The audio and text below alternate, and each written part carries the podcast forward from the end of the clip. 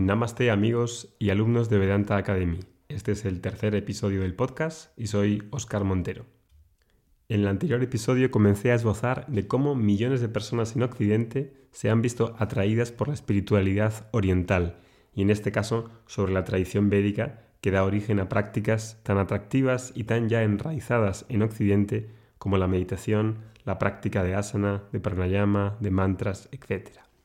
Y decía en el podcast anterior que quería comentar de forma reducida, abreviada, las razones por las cuales, a través de la modernidad, se ha formado una mentalidad y una forma de vivir en Occidente que pone en peligro a la propia civilización occidental y que construye una mentalidad nunca antes vista hasta entonces donde prevalece una cultura hipermaterialista que no es capaz de facilitar un diseño de la sociedad que provea la satisfacción de la búsqueda más importante para el ser humano, esto es, del inherente anhelo de libertad y de plenitud. Y ah, en este episodio quería dar ocho razones fundamentales por las que creo que se ha ido conformando este modo de ser tan peculiar y tan particular del occidente actual. El punto de partida de esta mentalidad moderna que nos ha ido conformando en la manera que pensamos y actuamos se encuentra en la pérdida del credo moral e intelectual que unía Europa. Es decir, nos guste o no, estemos de acuerdo o no con la cristiandad, el momento en el que hay una separación de la cristiandad en Europa comienza lo que llamamos la aparición de los estados y las naciones. Ese punto de separación de ese credo moral e intelectual es el comienzo de la formación de una nueva, eh, de una nueva ideología, de una nueva conformación y cosmovisión del mundo que va a dar lugar al comienzo de un nuevo tipo de filosofías y de ideas que conforman y que empiezan a conformar al hombre moderno actual. La modernidad desde este punto de partida nace o parte de un espíritu que no respeta el derecho a la continuidad histórico y cultural y que desea construir desde cero una sociedad nueva, desprendida de los valores anteriores. El mero hecho de dar respuesta a la creación de una sociedad basada únicamente en elementos económico-políticos es precisamente lo que hace que este tipo de formación, de esta mentalidad, sea una visión incompleta. ¿Por qué? Porque no tiene en cuenta otros elementos metapolíticos, que son en realidad los que dan sentido a la vida del hombre. Y la modernidad, desde ese espíritu, es un espíritu revolucionario, es un espíritu antitradicional, que que se emancipa y que es secesionista de la cultura anterior, que era una cultura completa que daba sentido a la vida en, un aspecto teórico y práctico.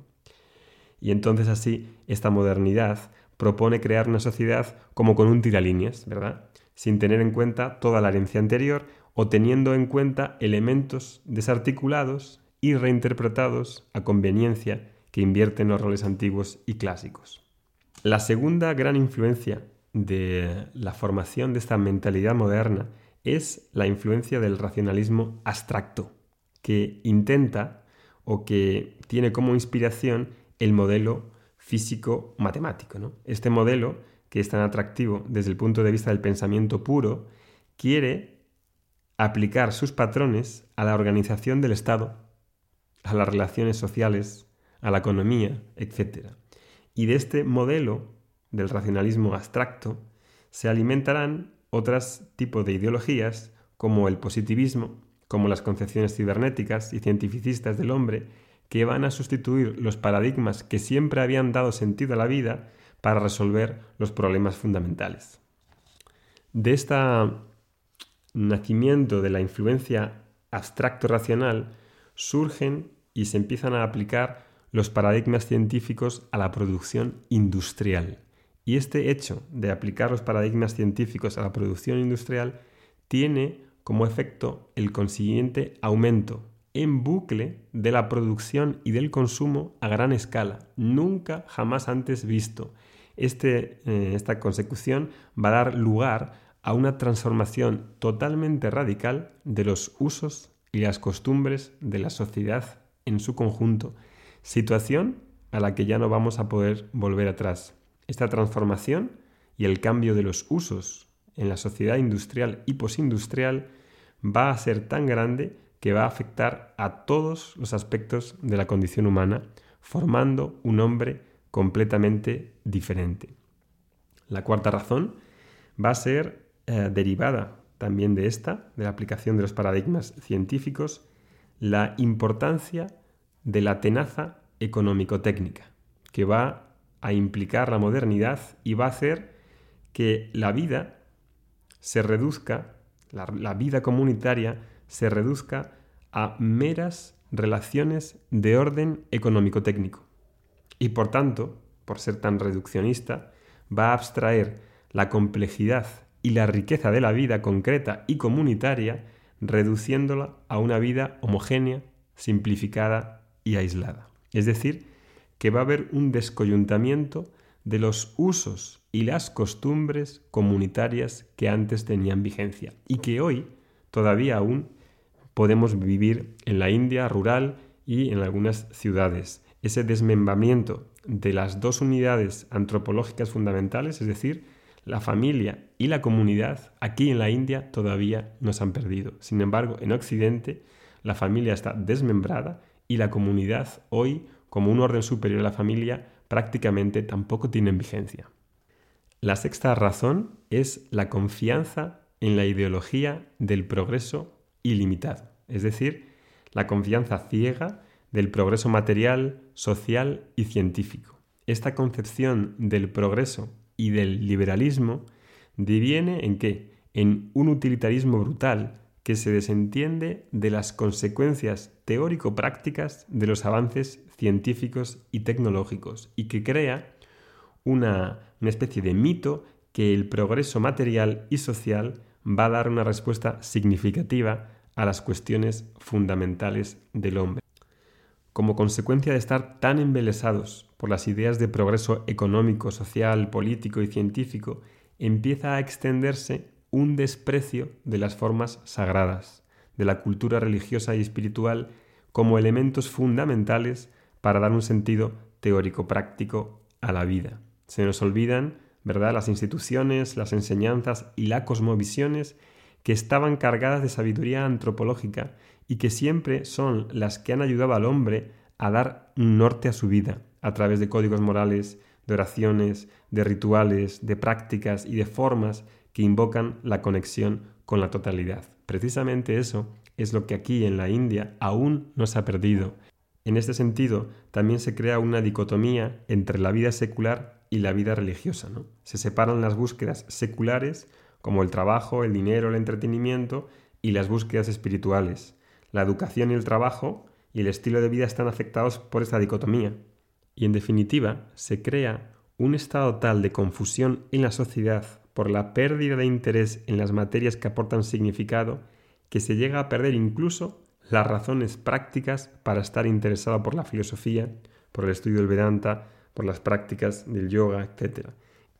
Resumiendo entonces estas ideas, el horizonte de ideas sobre el que descansamos hoy se ha desmarcado completamente y, sin vistas a ser corregido en el corto plazo, a una sociedad donde el objetivo primordial del ser humano, es decir, lo que más nos importa, la búsqueda de la libertad y la plenitud en la tierra, ha sido sustituido por golosinas, por golosinas que nos dan una felicidad precaria, temporal y frágil, en la forma de qué? De individualismo, de confort, de libertades sociales y económicas, de progreso técnico y que sin duda obviamente son conquistas relativas y positivas, pero que aparecen sin contención,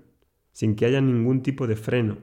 sin que haya ningún tipo de estudio de sus consecuencias negativas, en el que la persona no tiene ya una bóveda, no tiene un horizonte de referencia al que podamos mirar para crear una sociedad que dé los elementos necesarios para que el hombre pueda encontrar un crecimiento interior, una plenitud y una paz en la que vivir su vida cotidiana. Y que por eso cuando nos encontramos con visiones como el Vedanta, como la práctica de yoga, como el estilo de vida del karma yoga, nos dan un tipo de visión que está más allá de la visión metapolítica que nos ofrecen la concepción modernas de los estados y las naciones y del individuo y del ciudadano. Cuando encontramos esta visión, sentimos que hay algo que resuena en ella, que nos conecta con nuestro corazón y nos conecta con algo que siempre hemos querido y añorado. Lo que estamos siempre buscando, la felicidad y la paz que tanto anhelamos, no están fuera, no es un producto de una búsqueda externa, sino que es nuestra propia naturaleza. Cuando nos exponemos a una tradición como el Vedanta y el yoga y reconocemos que lo que está diciendo resuena en nosotros y queremos seguir escuchando y oyendo más cada vez para poder tener una visión más completa, para poder tener una visión más auténtica que no ha sido afectada por estos vaivenes sociales, políticos, históricos que han hecho que en Occidente nos olvidemos de estas tradiciones espirituales tan arraigadas, tan universales, de un contenido tan universal.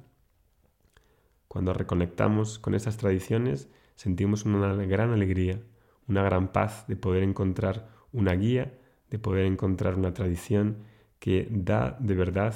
un sentido completo y totalizador a nuestras vidas. Y con estas reflexiones que os he intentado transmitir, que no tienen mucho que ver todavía con ese contenido del Vedanta, vamos a terminar esta serie de episodios aquí en la India. La próxima semana ya emitiré el nuevo podcast desde España, junto con la reanudación de las clases regulares de Vedanta, las clases de recitación, clases de sánscrito, el curso de Bhagavad Gita.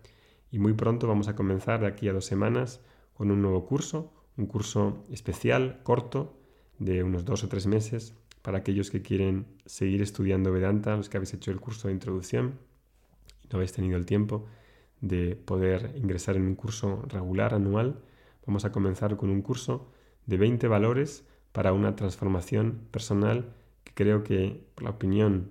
que antes me han dado los alumnos y por el contenido que tiene tan profundo este curso va a ser un punto de inflexión para muchos de vosotros. Nos vemos la próxima semana. Que estéis bien. Hariom.